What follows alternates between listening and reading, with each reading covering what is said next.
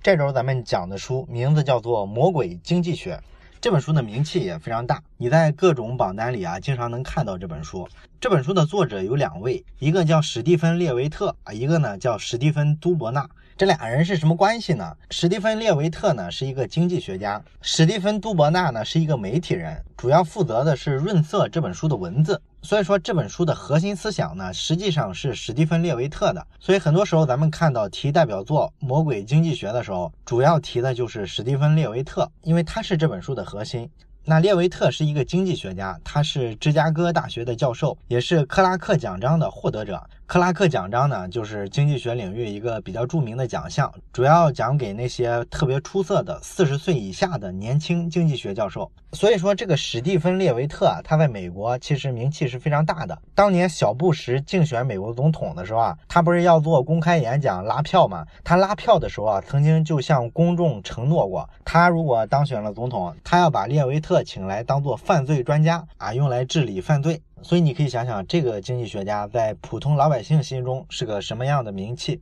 那这本《魔鬼经济学》呢？有人评价说，它读起来的感觉啊，有一点像侦探小说。也就是说，它虽然是一本经济学的科普读物，但是呢，在这本书里呢，你看不到太多的经济学的概念。它讲的主要是一些非常好玩、非常有意思的故事。当然，我要这么一说的话，可能你脑海里啊就能反映出很多其他类似的作品。有很多经济学的科普读物呢，它做的都跟一些小故事集锦似的，里面会讲很多在经济学领域啊常见的一些小故事，读起来呢确实比较有意思，能让你对经济学产生兴趣。但实际上呢，它的知识含量呢不是那么高。所以，我刚才说《魔鬼经济学》写的特别有意思的时候，可能不少朋友就会觉得这个书看来是没啥知识含量。实际上呢，这本《魔鬼经济学》啊，确实是在讲故事，但是它讲故事的方式啊，跟一般的那种经济学的科普读物啊不太一样的地方在于，它做的是一个思维层面的思辨。也就是说呢，咱们不是经常听人讲嘛，说什么经济学家思考问题的方式是经济学思维？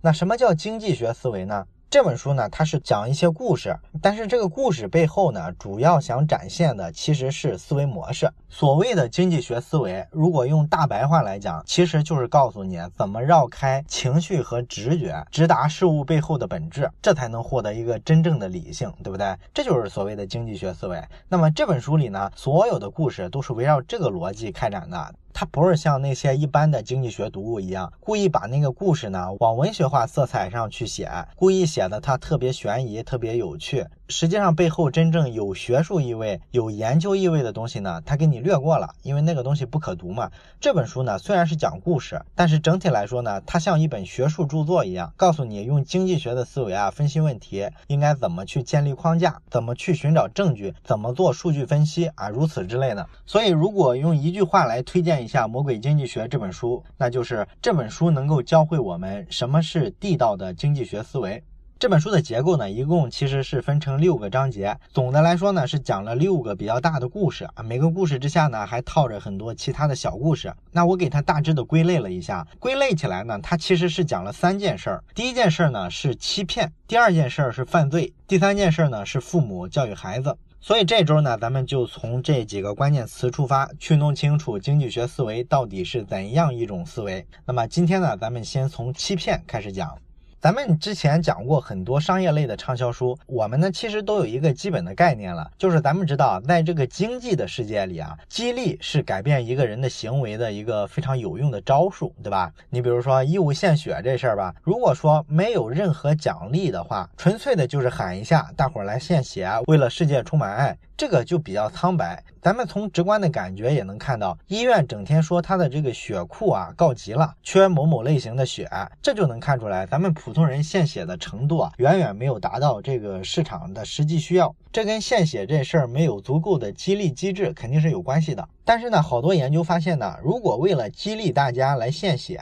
给献血的人一小笔奖励的话，起到的效果呢，往往适得其反，可能会造成献血的人啊更少了。这个原因呢也不复杂，咱们之前也讲过类似的道理。他就是说呢，如果你献血的时候给一小部分奖金的话，那么可能会造成一个比较高尚的慈善行为，就变成了一个生财之道。如果我去献血的话，那么别人可能会说三道四，会觉得我是贪那点小钱，哎，这就会打击我的积极性，所以我索性就不去了。所以说呢，你稍微给点奖励还不行，那是不是给特别大一笔奖励就有好多人献血呢？如果你给献血的人特别多的奖励，比如说几千块钱，甚至几万块钱，那么一定会造成一个更相反的结果，就是好多人啊，他可能拼了老命的来造假，也要来献血，因为他的目的就是来挣钱嘛。所以说呢，献血本来一个人献多少是有限制的，对不对？他可能通过伪造身份证明之类的欺骗的手段来突破这个界限。这是一个咱们能想象到的场景。那么像这种类似的不太诚实的事情，其实，在咱们生活里啊是经常遇到的。你比如说，咱们经常看到媒体会报道一些骗低保的故事，就是说这个贫困村落里啊，总有很多特别困难的老百姓。那么这些老百姓呢，本来是可以申请国家的低保的，但是有些村子的村主任啊、村支书啊，他可能就把这个低保啊放给跟他关系比较好的人或者他的亲戚。这个过程中，他要做好多假材料，欺骗国家，对不对？所以这个现象呢，是媒体一报道啊，咱们所有人都会跟跟着骂的。但是实际上呢，中国骗低保的这个状况肯定是有，但是不会特别严重。为什么呢？因为低保这点钱，说实在的非常低，低到其实绝大多数人是看不太上的。所以说呢，骗低保这种现象，即便在中国农村呢，肯定也不算特别普遍。这个前一阵呢，刚刚看过一个报告，确实是调查的结果显示是这样。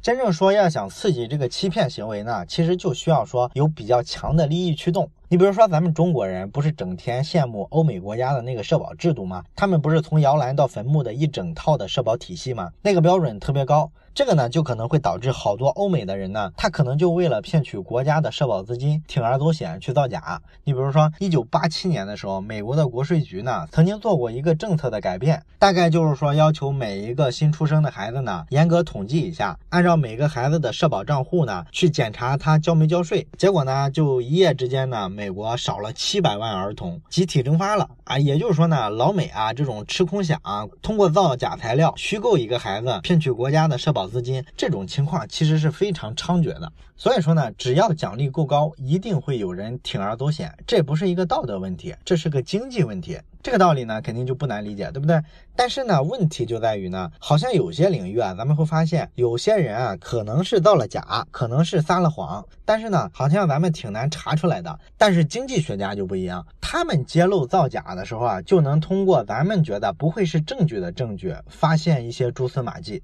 你比如说，他们有强大的数据分析能力。那《魔鬼经济学》的作者史蒂芬·列维特呢？他不是芝加哥大学的教授吗？所以他就对芝加哥这个城市的教育体系啊特别熟悉。那芝加哥的公立学校的教育体系呢，对各个学校以及老师、学生，其实考核都是非常严格的。严格到什么程度呢？就是一次考试完了之后啊，会做一排名，然后呢，考试成绩不太理想的学校是有可能要被关闭的。如果这所学校关闭了的话，那这所学校的所有教职工是不是都会失业？这是利益攸关的一个考核。这个严格的程度呢，好像是比中国有过之而无不及，对吧？那你说他为什么要这么严呢？其实非常简单，他就是希望说通过特别严厉的考核，激励这些老师好好教课，激励学生呢好好学习。如果学生不好好学习，那你就必须留级；如果老师教的学生教不出好成绩来，那你就要受到处罚，你很难升职加薪。所以这么严格的考核呢，咱们按正常的逻辑来猜的话，会觉得那应该会很多学校啊，很多老师啊，他会去作弊。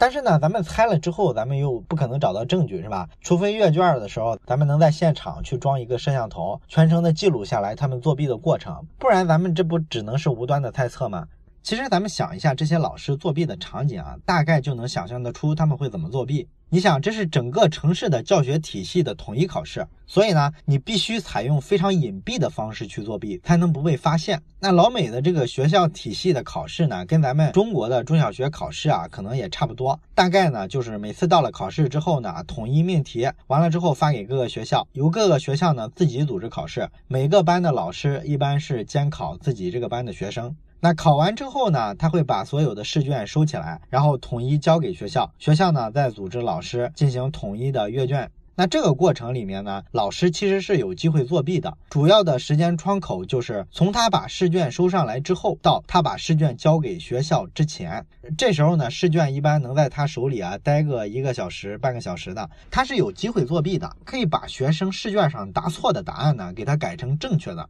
但是呢，咱们设身处地的为这个老师想一下，他作弊的时候呢，还不能做的太露骨，也就是说，你不能改的太狠，把每一个错题都改正确了，那样就有点假了，对吧？很容易被人看穿嘛。何况说他又没有太多的时间，所以他不太可能特别系统的把他们班学生的这个试卷啊做一次统一的修改。他更可能采取的一个策略是随机的从这一摞试卷里面抽出一部分来，啊，比如说抽三分之一，抽二分之一，然后呢，把这些抽出来的试卷呢，某几道题全部改成正确的答案。这样算下来呢，他全班的平均成绩可能就一下提高了很多，而且呢，他比较可操作，比你说单个的去看这个学生答错了哪道，给他改正确，要省时间的多，对不对？那你说这个老师可能修改的是这个试卷的哪一部分题呢？肯定是试卷的后半部分，为啥呢？因为咱们的考试啊，其实都是前面考的非常基础，越往后题目是越难的，对不对？所以说呢，比较容易出错的其实就是后面的题，而且呢，后面的题它分值往往是比较高的。所以，我们如果把后面的题做一下修改，给它改成正确答案之后呢，整个班级在考核的时候可能就达标了。所以呢，就从这个实际的场景呢，经济学家就分析了一下，觉得，哎，这个其实是可以通过数据分析发现作弊行为的。怎么分析呢？这个也得益于说国外的这个学校啊，它这个数据库啊是特别完备的。那经济学家呢就发现，一九九三年到二零零零年，整个芝加哥的这个公立学校系统的所有考试数据啊都是完备的。这个期间的数据库呢，包含了七十万份试卷，大概一亿个答案，所以这个数据体量是非常大的，对不对？那经济学家呢就做了一个数据的分析模型，他怎么分析作弊行为呢？就照着刚才咱们分析的那个场景去找。那什么样的算是作弊呢？你比如说，他们发现了某一个班一共有二十二个人，其中有十五个人啊，他们的这个试卷的答案后半部分出现了连续六道题目都答对了。然后他综合这整个试卷的难度来分析一下，发现这个概率其实是极低的。一个原因呢是试卷的后半部分它通常比前半部分难度更大，出现连续六道题都回答正确，这个概率是不高的。何况说十五个人这六道题全部都答对了。第二个原因呢就是这十五个人啊，试卷上只在这六道题上答案都是相同的，其他地方你发现他们几乎答案都是不一样的。所以这么分析下来，它的概率就更低了，对不对？而且呢，这还没完，这十五个人不是有六个正确答案是一样的吗？那在这六个答案之后，还有一个答案也是一样的，只不过这个答案答错了。那这里边咱们能想象到的原因，就是一个，要么是这个老师啊特别谨慎，他怕被别人看出来，所以他在改了六个正确答案之后呢，自己又加上了一个错误的答案，然后给这些学生呢统一改上了。还有一种原因呢，就是老师自己啊这道题也不会，他自己也做错了。这个在咱们的标准化考试之中，其实也很正常，对不对？老师考试也考不了一百分。当然，你说这样，这个老师就会认罪，就会承认自己作弊吗？他肯定很可能去抵赖。你有没有证据，对不对？那这时候还可以对数据做进一步的分析。怎么分析呢？就是你分析一下这个班的总体成绩，你看一下他们在其他考试里面的成绩，尤其是不跟这个老师的奖惩标准去挂钩的那些考试，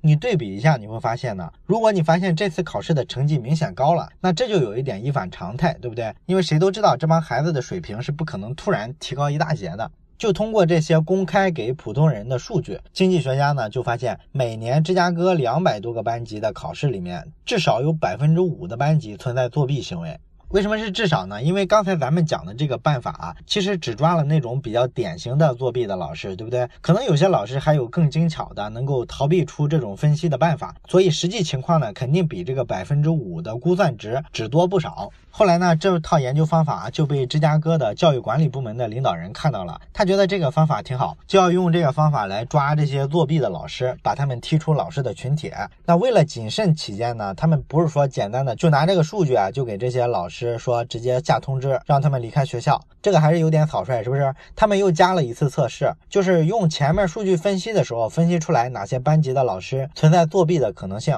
对这些有作弊嫌疑的班级加了一场测试，就是说呢。你期末考试完了之后，隔个一两周，马上再做一次测试。这次测试呢，不是让这些老师自己监考了，我是找我教育管理部门的人去监考，然后去阅卷，让这些老师没有机会作弊，然后看一下这两次考试的成绩。正常来说呢，你后一次考试啊，应该成绩略有提升才对，因为这两次考试的内容完全一样嘛。那些题目你已经做过一遍了，再考一次，即便你不知道答案，成绩也是有可能提升的。而如果说你这个成绩啊是明显下降，那么就说明你那次考试明显作弊了，对不对？那为了让这个作弊的老师呢心服口服，他们还像心理学实验一样，设计了一个控制组或者叫对照组，就是说呢，你找一正常的班级，让他跟你一块儿做考试，然后人家那个班级呢，如果两次考完成绩差不多，甚至略有提升，这是非常正常的。这样一对比的一个好处就是能规避你找借口。什么借口呢？就是你可能说呢，哎呀，你马上又做一次相同的考试，这些学生不太重视啊，所以他可能随便考考，导致成绩就下降比较多了。为了规避这种借口呢，我让其他的班级也参与。如果大家不重视的话，应该是都不重视。你总不能说就你们班不重视吧？那为什么人其他班没有下降，你们班就下降了呢？所以这是能说明问题的，对不对？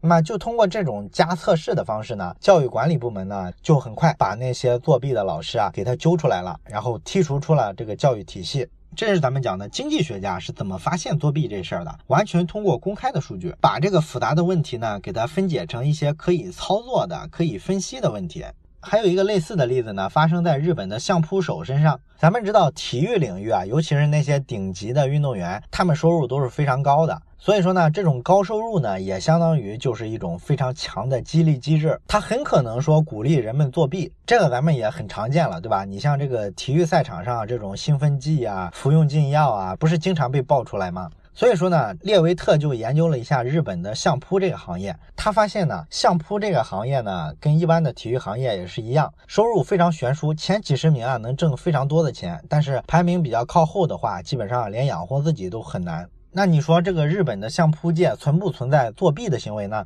答案是存在的。那列维特怎么发现的呢？很简单，他就去看了一下日本相扑选手的一个比赛，叫做精英巡回赛。这个精英巡回赛呢，大概说每年会举行六次，每一个选手呢会在这个比赛期间呢打十五场比赛。如果十五场比赛他能赢到八场以上，也就是说胜率超过百分之五十，那么可以想象的就是他的排名在全国肯定会上升，对不对？那排名上升呢，这个咱们前面讲了，它跟利益是直接挂钩的，因为排名打达到多少多少位，对应的收入水平就不一样。所以说呢，这有一个巨大的刺激因素，导致这些人呢有可能是作弊的。那按前面咱们讲的，为了验证作弊，咱们得找一些数据，对不对？那列维特呢，就向日本相扑比赛的官方网站去查数据，他分析了一下1989年到2000年期间所有的相扑选手的这个比赛数据，他发现呢，在这个行业里啊，作弊是非常普遍的。他是通过哪些数据发现的呢？通过一个非常关键的数据，就是刚才咱们讲的，要打十五场比赛，你胜八场，排名就会上升。那假如说这十四场比赛你打成七胜七负，那最后一场比赛是不是就至关重要？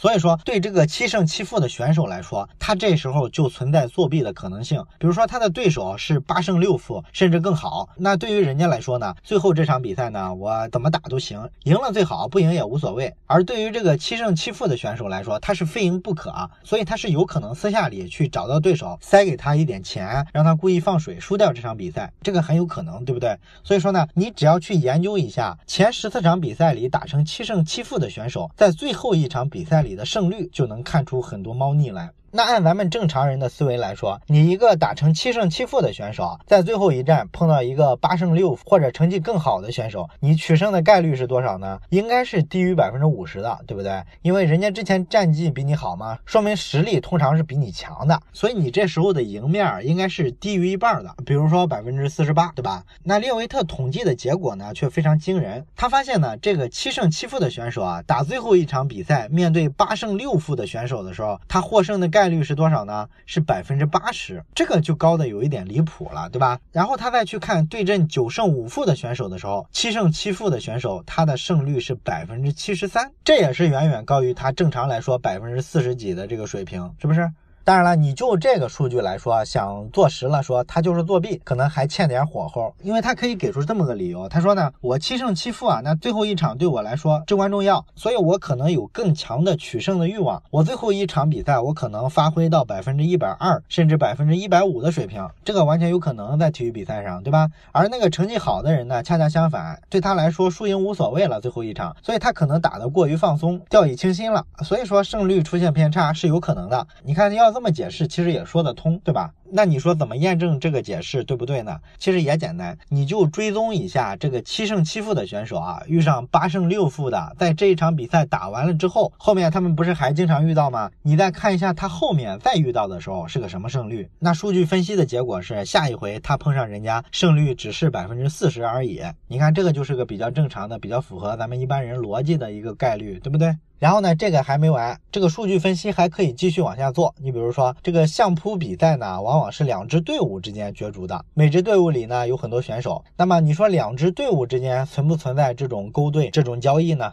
数据分析发现呢，可能也是存在的，因为每支队伍里面可能都会遇到有些选手打成七胜七负的时候。那么他打成七胜七负的时候，这支队伍会不会跟另一支队伍去协商呢？去跟他做一个交换嘛？这一次呢，你们故意输给我，让我的运动员呢排名上升一下。那么下一回你们遇到类似的情况，我们也帮一把。这种打假比赛的方式，咱们中国足球的球迷应该不陌生，对吧？中超打假球保级的时候，不经常这么干吗？所以呢，通过这几个维度的数据分析，列维特很快就发现呢，这个日本相扑啊存在非常严重的作弊行为。那么说完这几个例子呢，咱们看一下他这个分析方式啊，其实非常有意思。他用的数据呢，其实并不是说拿到了什么特别秘密的数据，其实都是官方公开给大众的一些数据。就像说每个运动员你对阵谁，赢了几场，输了几场，在几月几号参加的比赛，都是一些非常基础的数据。但是呢，面对一个复杂问题，他们有没有作弊的时候？咱们绝大多数人呢想的可能比较简单，咱们就是想，我如果能抓到他们私下交易的时候的一个录像或者录音，这个资料就能妥妥的证明他作弊了。如果没有，那咱们的想法也只是个想法，就是个猜测而已嘛，对吧？咱们自己都不太自信。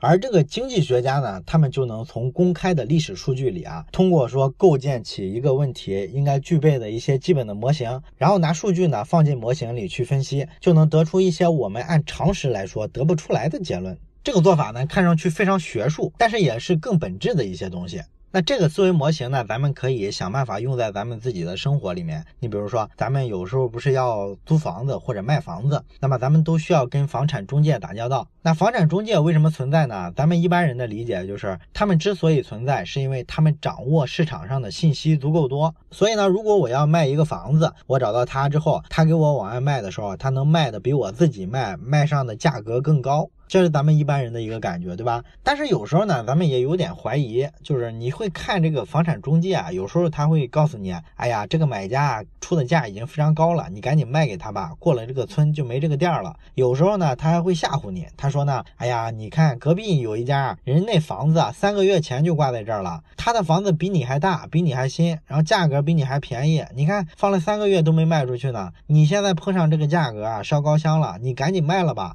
他类似的这种说辞啊，你会不会信呢？我相信从直觉和情绪上，你可能觉得不信，你觉得他是想故意让你快点交易了，他好拿到佣金。但是呢，你又不是太自信，因为你毕竟只是个猜测嘛，有可能猜错。那你说怎么验证他说的是人话还是鬼话呢？魔鬼经济学里呢也给了个招，你看房产中介说的是真话还是假话呢？你可以这么去做。你比如说，美国的房产中介呢，跟中国的房产中介业务模式是差不多的，都是说根据你的成交额提一个佣金，可能区别就在于比例不太一样，但是原理应该是差不多的。所以咱们就拿美国的这个房产中介当一个例子，在美国呢，房产中介是按百分之六提取佣金，也就是说呢，你要是卖一个三十万美元的房子的话，中介帮你卖掉之后，你应该付给他一万八千美元，这个是佣金。那这个钱要怎么分呢？经纪公司呢，它有具体帮你操办这个业务的业务员吗？那这个业务员能从这一万八千美元里面拿到多少呢？拿走四千五，也就是说，帮你操办这事儿的业务员能拿走你整个房价百分之一点五的一个佣金。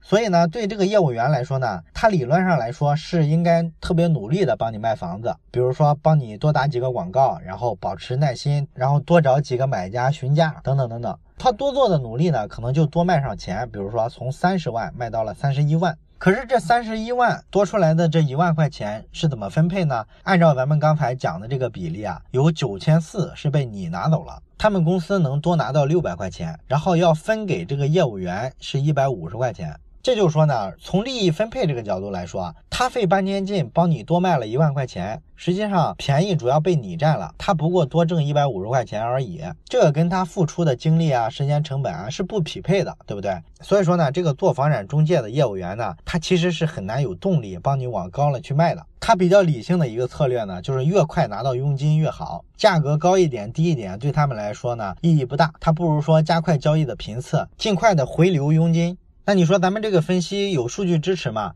有，列维特呢就对芝加哥郊区的十万所房屋的销售资料做了分析，这个也是从公开的数据上拿到的。他拿到这个数据之后呢，他分析的是哪些维度呢？他发现这些房屋里面呢，有很多房子是属于经纪人自己持有的，就是说这些做房产中介生意的人啊，他们自己也会买一些房子，然后把自己的房子卖出去赚差价，这样不是比赚佣金赚的多吗？咱们国内很多做二手房交易的业务员也干这事儿。那列维特就分析了一下这些经纪人自己持有的房子，结果就发现呢，他们这些自持的房子，他们卖出的时间是比普通人挂在他们中介机构卖出去的房子要慢得多。平均下来呢，他们每个房子啊交易出去啊，要比普通人的这种交易啊要延迟十天。也就是说，他有足够的耐心去等买家开一个足够高的价格。而且从交易价格看呢，它的售价也比普通的同类型、同地段的房子卖的价格要高出百分之三左右。也就是说，咱们刚才举的那个例子，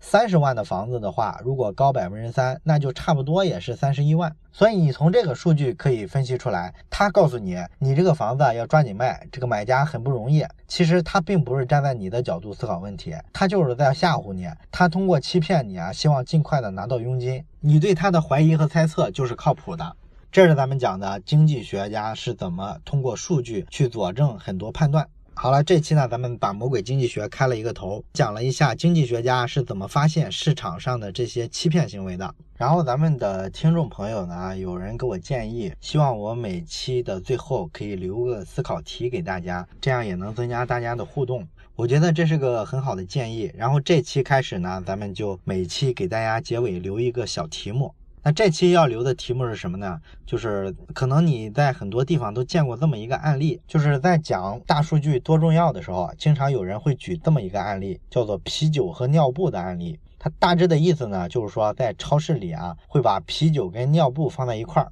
为什么放一块儿呢？因为他们数据监测发现呢，啤酒销量上升的时候呢，尿布的销量也会上升。所以说呢，把啤酒和尿布放在一块儿，就是一个刺激销量的过程。那为什么啤酒和尿布放在一起就会刺激销量呢？他这个解释是这么说的：他说，这个美国的男人呢，往往都是负责给孩子买尿布的工作，所以他们去逛超市的时候啊，就去买尿布。那么啤酒放在尿布旁边呢，这是一个刺激因素，所以他们看到啤酒之后呢，可能就顺手买了。这就是为什么他们数据上会出现一个正相关的原因。那么我这期的问题就是，你觉得这个故事是真的还是假的？怎么通过公开的数据去验证？好了，本期内容就到这里，咱们下期再见。